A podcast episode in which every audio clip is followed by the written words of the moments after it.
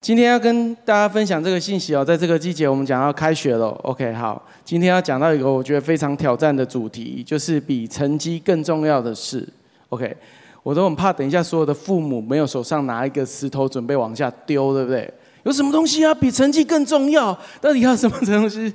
你会发现父母都要每天问说，现在考几分啊？数学考几分啊？OK，大部分人都是在讲说，哎，我们尤其华人，对不对？我们华人最重看重什么？学业成绩啊，哈，那你要念什么学校啊？未来才会有前途啊！我们发现，尤其其实华人到全世界到某个地方，你知道我，我我常常讲说，我去到国外念书的时候，发现只要有华人的地方，就会有人开补习班。你知道，不管去到哪里，可能去到欧洲，都会有人开补习班。你就发现华人真的是太强了。OK，所以其实我们可以看这看重。嗯，我们可以知道说，其实，在我们的华人社会当中，学业、成绩、学历，至少你从你幼稚园一直到你离开学校那一天，你会发现这个东西是你人生当中最重要的。当然，今天我们要谈到这个主题，比成绩更重要的是，并不代表成绩不重要。OK，跟你旁边说，成绩很重要。OK，我先让父母放心一下，才不会等一下我离开这里的时候需要保镖，OK，保全来掩护我这样子，OK，好，或是客诉说拜托别让在 Kevin 再讲一这样 这方面的主题了。好，所以我们特别谈到到底什么比成绩更重要？OK，我相信在你的手上的周报有一些标题，对不对？在英国顶级的杂志《Teller》这个专注在时尚跟生活，OK，在华人社会可能我们比较少看到这个杂志。这个总编辑呢，他特别提出，今天有什么比成绩更重要的？其实我们可以知道，一个人离开了学校，他进到了社会当中，其实很多人不会再回去问你说：“请问你在大一的时候，你的数学微积分，或是你的哪一个自然科学，你哪一个生物考几分？”甚至你可能都不记得了，但是其实你怎么运用在你的生活、工作、职场上面，透过你的专业、你的学术、你的能力去反映出在你的工作上面，其实很真实的。所以，我们其实在，呃英国这个杂志，他特别提到这个总编辑，他说他在一个毕业的场合，他的致辞，他说今天对这个世代的孩子或是出社会的人士，其实仪态。整洁跟沟通能力比成绩都来得重要。OK，你出了社会之后，在乎的是你的能力，在乎的是你可以不可以跟人相处，你可不可以跟人沟通。可是我要说，今天我们可能在，我要再次强调一件事情：成绩很重要。再次跟你旁边说，成绩很重要。好，今天你会一直听到这个成绩很重要，因为我们要让楼上的父母可以很放心。OK，好，所以可是。我想要挑战你的是，今天除了成绩以外，你还可以做些什么？在新的学期，我知道大家要开学了，很多呃很开心看到很多 biters。OK，今天回家来过中秋节，但是我相信真的大学生下个礼拜才真的开学了。即便你上个礼拜已经开学，但是我都不知道你们上学。OK，好，但是我想给大家第一个，品格比成绩重要。品格比成绩重要。有一句话这样子说：“To be good 比 to do good 还要重要。”工作能力强、人品不足的人，就是所谓的 “to do good”。你可以把事情做得很好，你可以把事情做对，但是你的人际关系是非常差的。尤其在职场，你会认识一些人。嗯，可能对有一些人还没有出社会，你会发现有一些人永远都只想表现给他的主管看，他尽可能的想要表现给他的权柄、他的老师，但是他的同才关系是很差的。他可能跟上对上或是对下的关系是好的，但是他的平行关系，他跟人的相处应对，是随时处在一个竞争的状态。所以对他来说，同辈关系就是竞争关系，但是他没有办法从同辈之间去学习、去交往、去成为好朋友。所以，我们通常这一种人，我们通常说他是 to do good，他可以把事情做得很好。但是，其实在这个时代，在这个社会当中，to be good，我怎么样可以把我这个人做好、做对，或是跟我的人际关系相处，其实来说更重要。不是在乎你脸书、你的 IG 有多少人 follow、多少人点赞，更重要的是你的品格是不是健全的？你跟人之间的相处，通常我们想到品格，你会想到什么？几个字眼，想得到吗？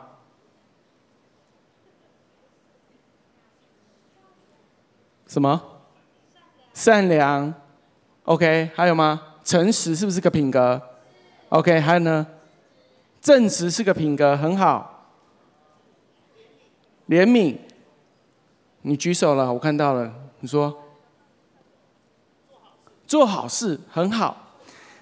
存好心，说好话吗？呃，好。我们可以看到，我们把很多的价值观会放在我们看得见的数字上面。我们数字化很多东西，我们用数字去评断，你知道吗？包括你的成绩，当你成绩血淋淋的看到个数字，代表这个科目你到底合不合格，及不及格？到时候你的 level 在哪里？不管七七十几分、八十几分、九十几分，来证明你在这个科目上面，你在这个学业上面来看到一个标准，同意吗？但是品格，我们怎么去衡量？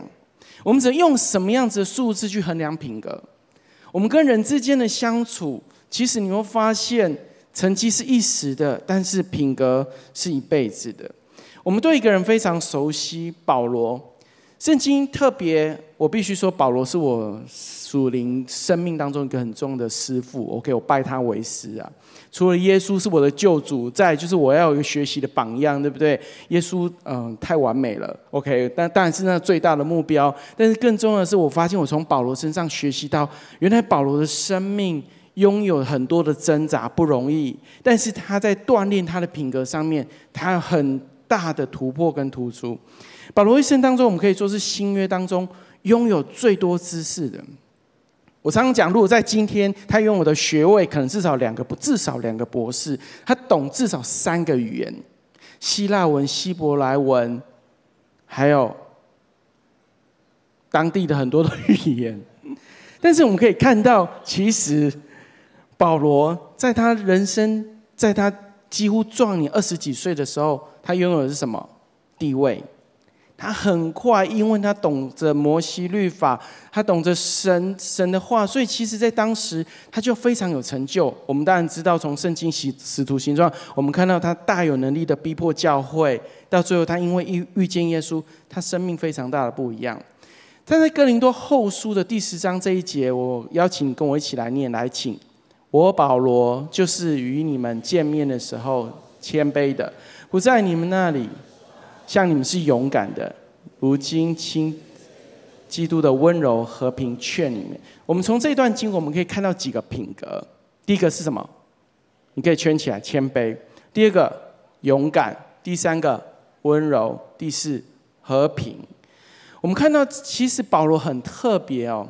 他这一生当中，他经历了很多事情，但是他人生在他的，在他事业。甚至他的他社会地位，甚至他影响力当中，他非常有能力的时候，他遇见了耶稣。他遇见耶稣之后，他人生有个极大的反转。我们知道他眼睛瞎了三天，三天之后有人来找他，然后他眼睛得开。到最后他知道上帝要他人生的命定跟目的是什么，成为外邦人的使徒。可是我们看到一个过去意气风发。然后他人生充满骄傲，可是，在那一刻，当他遇见神的时候，他有个极大的翻转。在这个翻转之后，我们可以去看所有的保罗书信，在那十三封的书信当中，你可以看见保罗还是有他的情绪，还是有他的个性。可是，更多的，他因为经历了这位神，他的品格改变了，他开始看事情的态度不一样。所以我们相信，当每一个人的生命当中，是否我们经历了一些事情，让我们带来一些人生的不一样的机遇，然后我们有一些改变。保罗在这里说：“我谦卑的，哇哦！过去他是意气风发，他懂得神的话，他可以倒背如流。我们从他看看他写的书信，我们就可以引经据典。到时候他可以说：“我谦卑的劝这个哥林多教会。”他说：“我不在你们那里的时候，我向你们是勇敢的，我很直接表达我对你们的看法。但是我来到你们面前的时候，我想要借着基督的温柔跟和平来劝你们。我想要用我一个不一样的态度，就是我心是很柔和的，很是温柔的。我不是想要责骂你们的。我们可以看到保罗在罗马的时候。”他在被抓之后，他被关在监狱里面。他写信给以弗所教会。我们请念以弗所书四章这一段经文来，请。既蒙蒙召行事为人，就当与蒙召的恩相称。凡事谦虚、温柔、忍耐，用爱心互相宽容，用和平彼此联络，竭力保守圣灵所赐的。我们从这一段圣经，我们可以看到，在这里保罗讲到。我因为这个福音，我因为耶稣基督，我被关了。我们可以知道，他被下到监狱里面，被那里非常的劳苦。各位，你要知道，在那个不容易的时候，他可以写信是用劝的，而且他说我们凡事要谦虚、温柔、忍耐，用爱心互相宽容。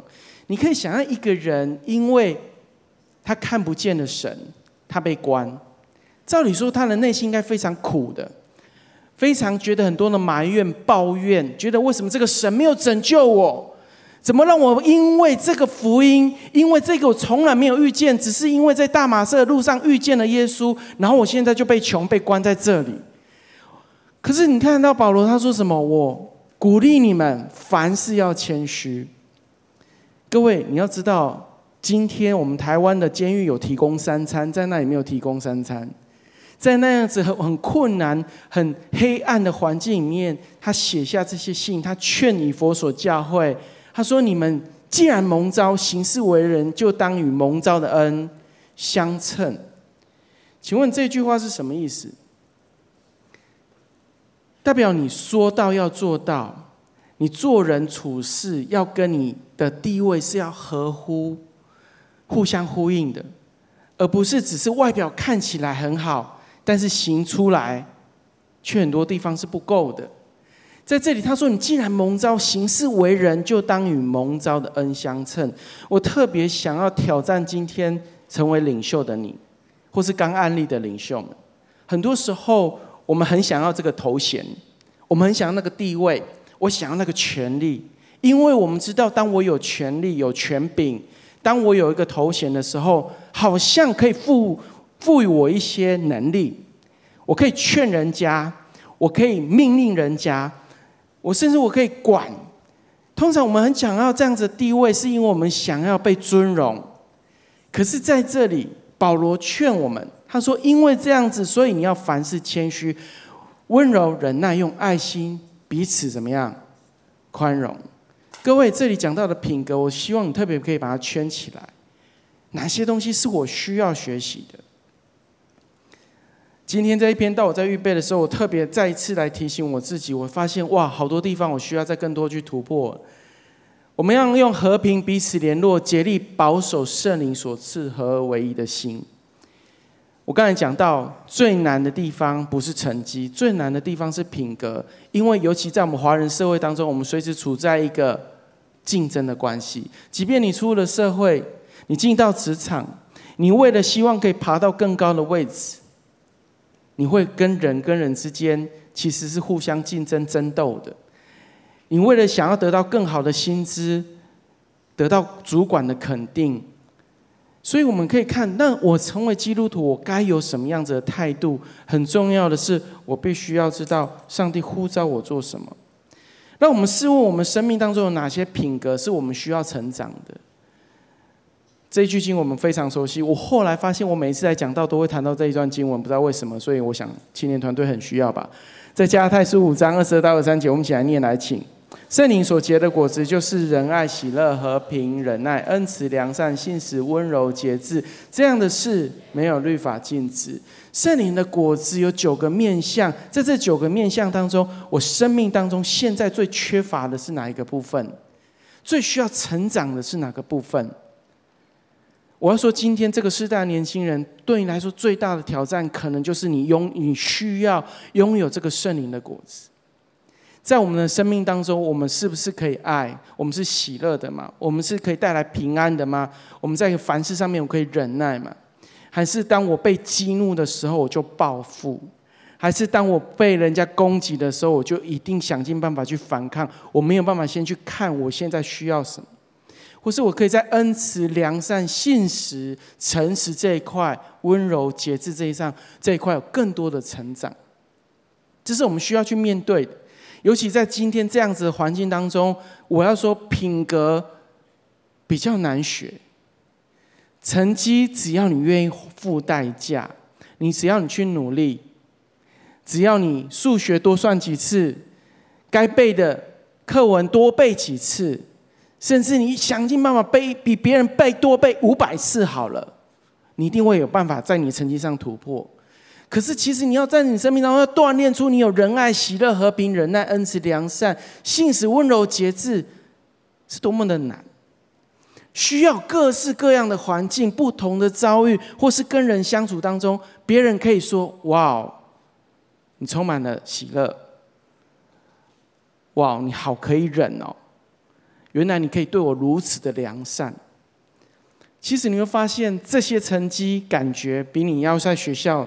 拿的成绩更难，所以在歌罗西书这边，我给你一段经文，没有在你的嗯周报上面。我们想念来，请穿上了新人，这新人在知识上渐渐更新，正如照他的主形象。所以你们既是神的选民，圣洁蒙爱的人，就要存怜悯、恩慈、谦虚、温柔、忍耐的心。保罗不断的在每一个书卷当中，一直在提到的是品格。因为对当时代来说，对犹太人来说，以牙还牙，以眼还眼，是写在摩西律法书上的。对人来说，你需要忍耐、恩慈、良善、谦虚，是当时对他们这些人听到的信息来说是很挑战的。耶稣说：“你们要背我的轭，学我的样式，我是柔和谦卑的。”在这个时代，我们更多需要的学习是：我要说品格比成绩重要，因为在你出社会，当你离开校园，真正看到你这个人的，不是你随时拿着成绩单放在你前面说我是哪一个文凭，我是什多少成绩毕业的，而是人真实的跟你相处，从你身上感觉到的是什么，你让人家感觉的印象是什么，那个才是最真实的。这也是说最难的地方，所以其实很多人都很羡慕说，哇，我们好羡慕是有一个很棒、有一个人际关系很好的人，而是他生命当中可以真的是让我们可以看见他有良好的品格，而且我们可以从他身上当中，我们看到哇，上帝真的透过这个人带来许多的祝福。我不知道从你今天读的这些经文当中，你有没有发现有一个字不断的重复，而且保罗很喜欢用，但是我们常常用来形容女生。温柔，你知道圣经中提到温柔是什么吗？这个温柔这个字在圣经中是指一头狂野的猛兽，它愿意被顺服，而且被在他愿意服从那个驾驭这一个猛兽的人。所以我相信你头脑可以马上出现什么？马戏团，马戏团我们可以看到各式各样的，不管是老虎、狮子啊，吼，他们的表演，你会发现他们愿意在驯兽师的面前。非常的乖，驯兽师给他们一个指令，他们就可以动作。这个就是圣经所提到的温柔。当你看到温柔这个字，并不代表你是很柔弱的，你是很无能的，好像你只能哇，就是好像病恹恹的，随时都会倒下去那种感觉，那叫温柔，不是。真正温柔是你愿意，你很清楚知道你降服在什么样子的。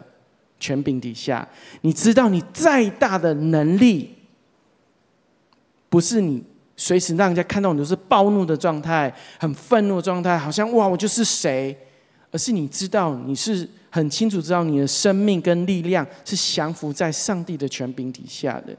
所以，一个温柔的品格是绝对不是胆怯懦弱，而是他很清楚知道透过圣灵的能力。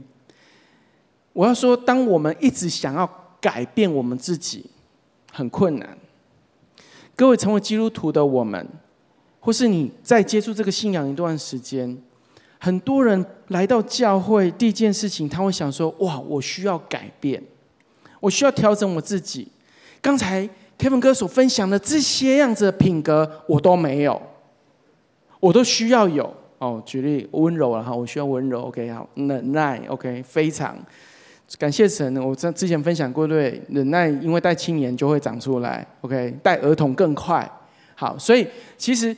更你会发现在你的生命当中，这些东西你会发现我需要学，我需要 adopt，我需要去拥有这些东西，可是我没有，所以我们不断的想要去模仿效仿，但是你会发现你会很挫折。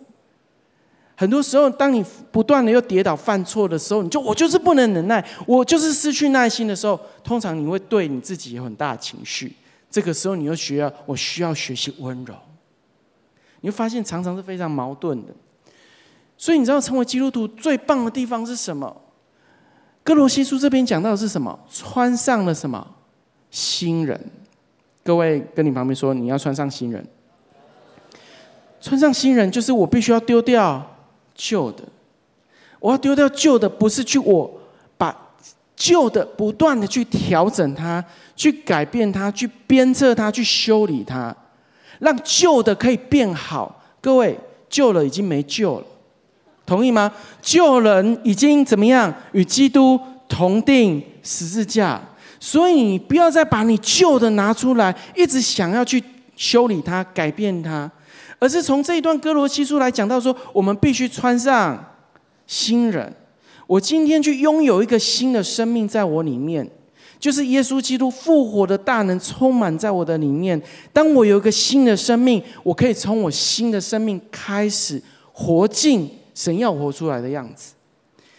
如果耶稣说：“学我的样式，负我的轭，因为我的轭是容易的，是轻省的；学我的样式是柔和谦卑的。”那我如果今天拥有耶稣基督的生命，圣灵的果子如果在我里面，当我被神的灵充满，很自然的，圣灵的果子我们就可以活得出来。我不需要很努力，而我当我知道我没有的时候，我跟神祷告，神，我相信我今天已经穿上新人了。我拥有一个新的生命在我里面，而这个新的生命里面赋予的是恩慈、良善、温柔、节制，在我的里面。那我需要去哪里更多的去成长？所以，当我们不断的去拥抱我们新的生命的时候，我们可以很清楚知道，我可以结出许多美好的果子。第二个，我想要给给你的是智慧比聪明重要。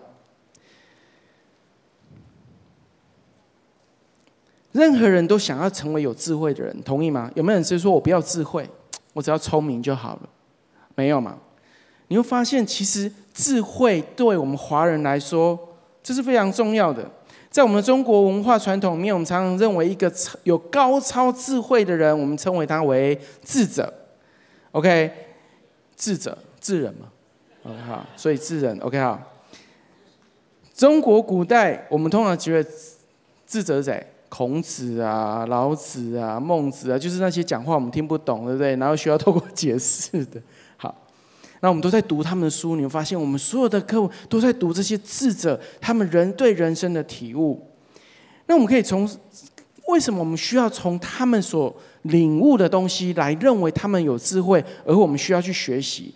因为你会发现他们对人生有不一样的看见，他们对人生的看法，他们对人生的。顿悟、领悟，甚至我们觉得他们很有慧根，觉得他们在看事情总是可以把事情看得很透彻。所以，我们不断的从古人、从他们的文学作品去学习，去想要知道我们人生可以怎么样少走一些冤枉路，那我们人生可以活得更有意义，而更知道我们人生的目的是什么。但是，我们来看圣经，通常我们知道圣经最有智慧的人是。哪一个人？OK，最具代表的本，他写了箴言，还有呢传道书。我们可以看到这个充满智慧的人，在他人生一生的荣华富贵，哇，后宫三千，对不对？真的不夸张。在他人生的充满这么丰富，然后他写了一句话说：“虚空的虚空。”你知道，我每次心里面看到所罗门，我就心里面超想抱怨他。等到你都已经很有钱了，你都过完你的人生了，你享受所有的一切，你再告诉我说虚空的是虚空，我马上讲会的啊。难道我那你当然可以这样子讲，因为你该过的，你所拥有的，你都已经得到了，然后你再来跟这个世界的人说啊，这些我都玩过了，然后我发现好空虚哦。其实我们可以知道说，所罗门王他这一生他所拥有的智慧。他为什么可以这么聪明？他怎么样可以成为这么明智，在当时代成为这个世界上最有智慧的君王？全世界的人都向他朝贡，然后甚至想要认识他，想要知道他的知识跟智慧哪里来？如果你有读圣经的话，我们知道他智慧哪来？神赐给他的。他跟神求的时候，上帝就把智慧赐给他。那我们可以看到，很多时候。我们在寻求智慧，但是我们从知识当中来寻找。我们不断的在追求知识，我们想要认为我们要成为一个聪明的人。那什么叫聪明的人？我们通常怎么 define 聪明的人？万长平，OK 好，一个聪明的人就是我们可以看，哇，他好像饱读诗书，然后他非常上通天文，下通 OK，还有手游、电动 OK 好，各方面好 Anyway，但是我们可以看到。其实，在很多人，当他好像我们觉得哇，一个人就是都非常聪明，就是他就拥有这全世界的知识。现在我们可以知道，最聪明其实是 Google，对不对？维基百科。我们发现哇，好聪明哦！可是这些知识可以处理人真实的问题吗？这些知识可以处理人婚姻的问题吗？这些知识可以处理你被霸凌时候你面对到的问题吗？这些知识可以帮助你跳脱你现在的贫穷，或是你现在脱离不了的困境、关系的复杂的问题吗？其实我们拥有再多的知识，你会发现人还是在很多地方原地的不断的打转，还是在很多的困难跟问题当中一直在寻求答案。今天的自杀率不会这么高，世界不会有很多这么多的贫穷，忧郁症不会成为一个二零二零年一个全世界最大的一个疾病之一。箴言，我们一起来读这段经文来，请懒惰人呐、啊，就可以得知会。蚂蚁没有元帅，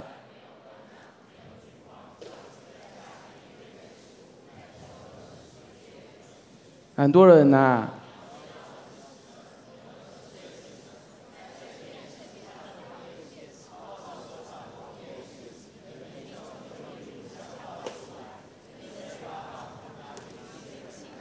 好，所以你旁边现在有人已经睡着了，可以念，可以跟他说：“懒惰人，你要睡到几时呢？有吗？”OK，好。我同学在我高中的时候最喜欢拿这段经文骂我，每次只要我，在学校睡着了，他说：“懒惰人，你要睡到几时呢？”从这段经文，我不知道你看到的是责骂，还是你可以当从这个当中得到智慧。从这段圣经，你发现什么？他告诉。一般的人说，你要去观察蚂蚁，对不对？其实他在这里告诉你的是什么？你要爱惜光阴，因为蚂蚁知道在什么时候预备食物，还有呢，勤劳的工作。所以你会发现，其实当这一段圣经我们看到的时候，很多人觉得哇，他都在强调懒惰的人呐、好像感觉他在强调一个有智慧跟懒惰的人的比的比较，但是更重要的是，我可不可以从这一段圣经去寻找？哇，原来我要爱惜光阴，我要知道在什么季节我该做什么事情。所以各位，我要再次说，成绩很重要。你是学生的时候，你就应该怎么样？把你这个身份该做的事情做好，那叫有智慧。而不是你现在拥有这个身份，可是你去做别的事情。当然，很多人必须一边工作一边读书，对你来说是非常挑战的。那我要说辛苦你。但是很多时候，如果你单纯是一个学生，请你把知道你该扮演的角色扮演好。那到底聪明跟智慧到底不一样在哪里？我想给你几个比较。聪明是你能够回答每一个人的每一个问题，那智慧是什么？则是在你知道他人为什么要问你这样子的问题。聪明就是你动脑筋就能击败每一个难缠的对手。那智慧是什么？智慧则是你不但能够守住你的立场，而且还能够温柔的话赢得许多的朋友。聪明是什么？聪明是你花一点时间就能够得到很好的成绩。超羡慕有一些人真的是哦，我平常都没有在读书，我都没在读书，考试的时候没在读书，他考出一百分，超讨厌这种人。智慧则是什么？是你把所学的，你可以融会贯通，还可以祝福许多的人。很多时候，我们所学习的，我必须说，都是停留在我们的脑海当中。我们不断的想要让我自己很有知识，饱读诗书，然后把自己 变得很大。可是，真的有智慧的人，是把他所学的怎么样运用在生活当中，而且去祝福更多的人。聪明是你懂得依靠神，拥有成功的人生。智慧是什么？智慧却是你在一次又一次的苦难当中，坚定不移。绝不怀疑神为何没有帮助你，反而用你的经历来帮助、安慰更多的人。其实这是不容易的。很多时候，从对一个人来说，我就是凡事依靠神，我不断的靠着我自己，就是三分靠上天，七分我去努力。但是更重要的是，我当我知道，即便我努力的没有果效，我仍然可以相信，在这不容易的时刻，我还是可以信靠上帝。各位，跟你旁边说，我们需要智慧。你需要在新的学习，我鼓励你，我也邀请你读箴言。箴言可以帮助你去发现，在你人生很多的盲点，从圣经当中的箴言传道书可以帮助你去突破。你很清楚知道你是学生，你要读书。可是我要问你，当你拥有智慧的时候，就是你知道你为什么要读书。而不是因为父母要我读书，而不是因为我现在这个年纪，所以我需要读书。你得着智慧的心是：我为什么需要读书？是为了什么？我现在的工作为什么要做这个工作？只是为了养活家，只是让我生活好过一点吗？你有没有办法享受你的工作？在你的工作当中，不只是赚得应得的，而且同时可以成为很多人的祝福。这是智慧。所以这句经文，我们请念箴言三章十三到十五节。我很喜欢这段经文，来，我们一起读，请。因为得智慧胜过得银子，其利益强如金金，比珍珠宝贵。你一切所喜爱的，所以最重要的是，你需要有智慧。有智慧的人生，你会发现。在你一生当中，不管你面临到什么困难跟挑战，你都可以知道怎么去面对它。在你遇到的问题当中，你会知道这个问题的背后根源是什么，绝对不只是问题的表面而已。你会发现，通常当你有智慧的时候，你更可以，你会让你更谦卑，知道你自己是非常渺小的。就像所罗门王一样，当他一生要结束的时候，他写下了箴言。他劝，就像今天我们所读的经文一样，他说：“我劝你们，你要领受这些言语，存记我的命令，侧耳听智慧，专心求聪明，因为这个可以领导你的一生，去少走很多冤枉路。可以，当我们面对困难跟问题的时候，我们必须说，每一个人都一样，我们都面对面临到同样的事情，同样的机遇，或是有一些人，你的人生确实比别人不容易。”但是你拥有神来的智慧的时候，你会有喜乐去面对你的挑战。第三个，我要给一个最挑战的标题，希望在场父母不会拿石头砸我。各位，今天听完这篇信息，千万你回家不要跟你爸妈讲一半。爸妈，我回家，我告诉你，今天 Kevin 哥讲一个说，所有东西都没有。成绩成绩没有那么重要，信仰比学历重要。OK，你要听我要讲什么，所以跟你旁边说要注意听。信仰为什么比学历重要？当我在下这个标题的时候，我回想我过去在职场的一段时间，在我还没有进到教会工作之前，我有将近十年在职场里面工作。我到最后有机会面试很多的人，当他们离开学校，当他们出社会，坐在我面前，当我问他们问题，当他们准备要寻找一个工作的时候，你会发现，这个时候我问的，我通常看他的学历，学历是一个基本门槛。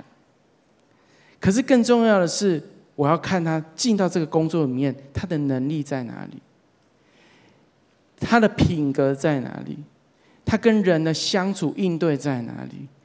所以后来我发现，当我要下这个标题的时候，我要说你相信什么，你就是怎么活出来。所以我在这里谈到的信仰，更重要的是你这一生怎么活，你的生活，你的态度，你跟别人相处的方式，甚至你的行为，我要说这是你的信仰，而你所相信的，你一定会把它活出来。最近我们知道，嗯。马云被欢送，对不对？他讲了这句话，我们一起来读好不好？毕业证书只是收款凭证，代表你有缴学费，不代表你有读过书。OK，这是马云讲的。毕业证书只是个收款凭，哇，花还蛮花蛮多钱去拿那个收款凭证哈。为什么？为什么马云会这样说？我们知道阿里巴巴的起来是很不容易，他不是一夜致富。我们知道他人生有非常多的经历跟不断的波折，所以我们可以看到他今天在他人生的高峰。我们相信在他下面有几千人的一个几千万的几没有万啊，几千个员工。当他在筛选这些员工的时候，我相信因为的他筛选员工的方式，而让他有了这样子的一个想法。就是毕业证书只是收款凭证，很多人只是想要得到的是什么？哇，我好像有知识，我好像好像试着我已经从某某有名知名的学校，呃，我要再次说从知名学校出来，我没有说你们不 OK OK 哈，好吗？我要是说学历很重要，跟你旁边说学历很重要，但是并不代表学历是绝对。我要认真的说，当我在职场一段时间。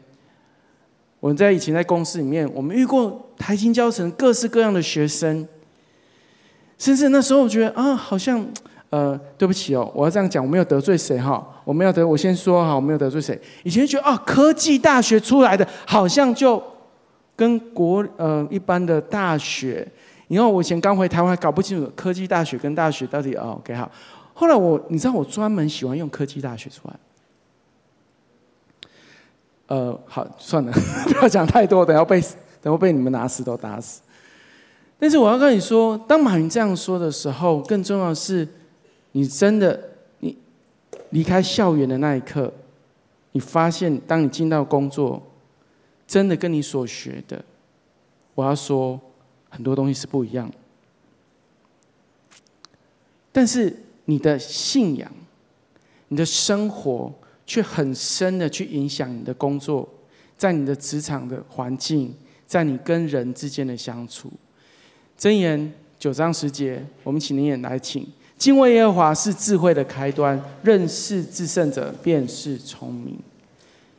一个非常有智慧，在当时代很有影响力的一个君王，他却说了这句话：敬畏耶和华是一切智慧的开端。认识至圣者便是聪明。很多人说，那是因为你是基督徒啊，你当然这样子讲。各位，如果在你去读圣经，你可能还不是基督徒，那我邀请你读圣经。你可能饱读诗书，各样的四书五经，很多的学术道理你都懂。但是你拥有的知识，我想要问的是，你在乎的是什么？其实我们可以知道，很多人读很好的学校，但他进到很棒的公司，并不代表他可以就一直待在那里。你会发现，进到公司的，到最后在乎的是你的能力。箴言三章五到六节，我们一起来念，请你要专心仰赖耶和华，不可以靠自己的聪明，在你一切的事上都要认定他，他必指引你的路。信主更长一段时间，你会慢慢知道，你的人生很多事情不是你可以决定的。很多事情不是照着你所学的、你拥有的能力、知识，你就可以决定你明天在什么样子位置上面。但是我要说，品格跟智慧跟你的信仰会陪伴你在你的人生道路当中，让人可以看见你是不是一个很好的人。我要说，to do good 很容易，我要把事情做好很容易，因为我只要花时间去学习就好了。但是我要说，锻炼你的品格却是最难。在信仰这一条路也是，在我们来到教会当中，我们在这样环境里面，我们跟不一样的人相处。我相信在座的小组长甚至区长，对你来说，跟人相处很多地方是你要学习跟成长。但是我说，当你在教会里面锻炼了，你会发现，当你进到职场，你跟不一样的人相处，你会发现非常容易。在很多的地方的品格、忍耐，当我们看到圣经所谈到这些当中，这个是一个最好的环境，帮助你进到校园当中，你也可以不断的去锻炼。但是我要说，在这一切事情上面，当你一直还在用很多的分数来定义自己的价值，拿着你的学历来定义你的价值，我要说那是短暂，那真的是短暂。可是当你真的进到了社会，当你跟人相处了，你会发现，那时候你真实的样子就会跑出来。腓立比书四章十一到十三节，我们一起来。我觉得保罗在这里发现了，还没，呃，对不起，保罗在这里，我们可以看到他怎么样有一个很深的体悟。我们一起来念：无论在什么境况都可以知足，只是我已经学会了。我知道怎么样处卑贱，也知道怎么样处丰富，或饱足，或饥饿，或有余，或缺乏，随事随在，我都得了秘诀。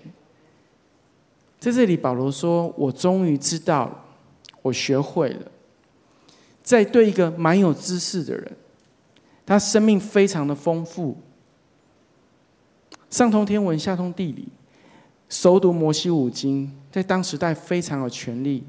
非常有影响力的人，他却知道说：“我可以怎么样去处卑贱，我处丰富，或饱足，或饥饿。”请问，处丰富容易吗？饱足容易吗？非常容易。但是饥饿呢？卑贱呢？缺乏，都是最难。但是我想要请问你在这样环境当中，你有没有办法得到个秘诀？你怎么样可以依靠这位上帝来带领你的人生？你会发现，不管在你在高山、在低谷、在你在顺境、在逆境的时候，你会发现这个上帝仍然带领你的人生，而且你很清楚知道你的手牵在谁的手上。我们一起来祷告。爱我们上帝，我们向你献上极大的感谢。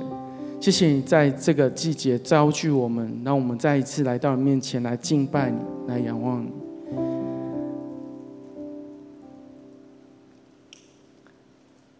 我们要说主啊，我们需要你给我们聪明，我们需要你给我们智慧，我们愿意学习敬畏你，因为我们知道，当我们敬畏耶和华，我们就得着智慧；我们寻求你，我们就得着聪明。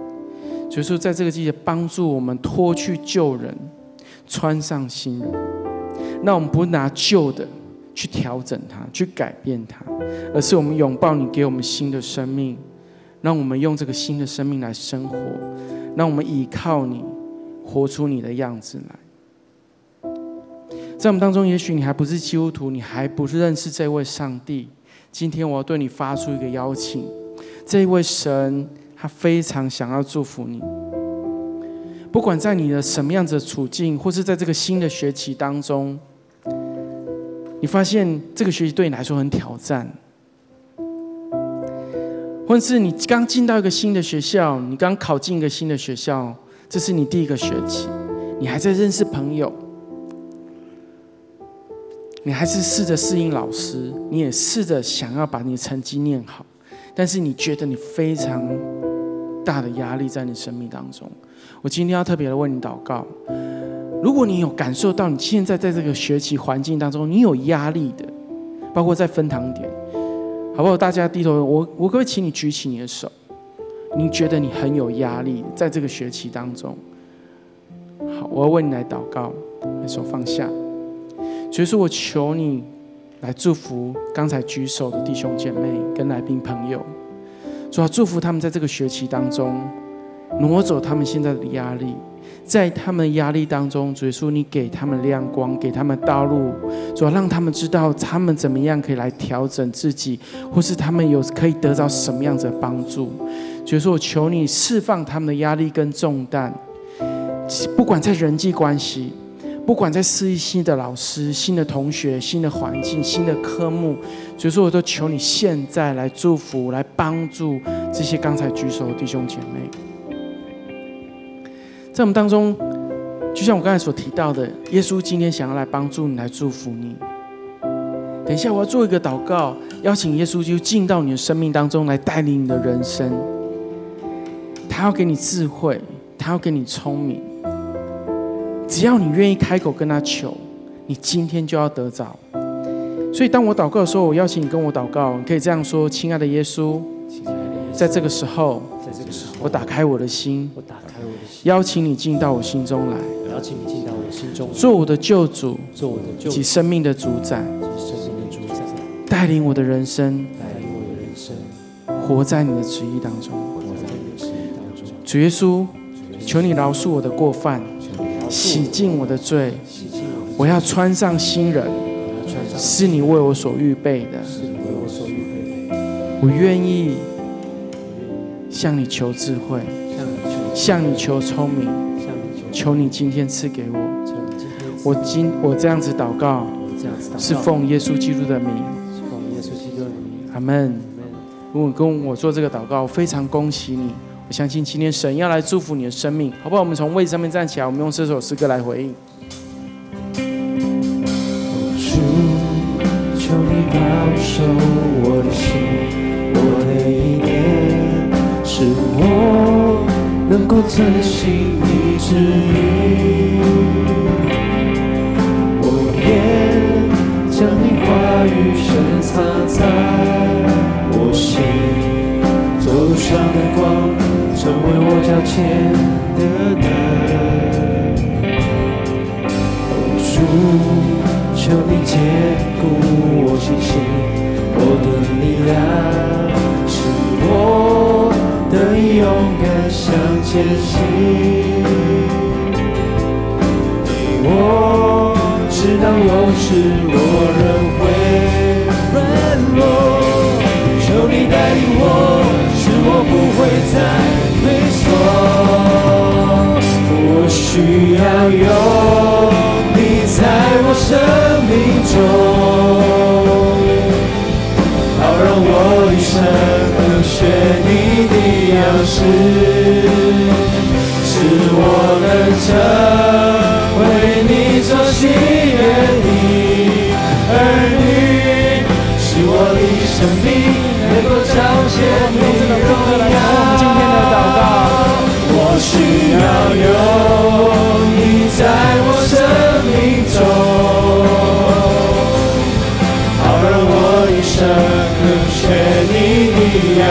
是是我能成为你所喜悦的儿女是我的生命能够彰显你荣耀。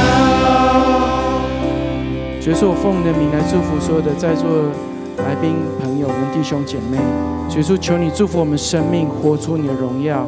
所以不管在任何处境当中，我们都拥有你的智慧、聪明跟能力，让我们活出美好的品格。因为圣灵在我们里面。求你祝福我们，这样感谢祷告，奉主耶稣基督的圣名，阿门。我们拍手归荣耀给神。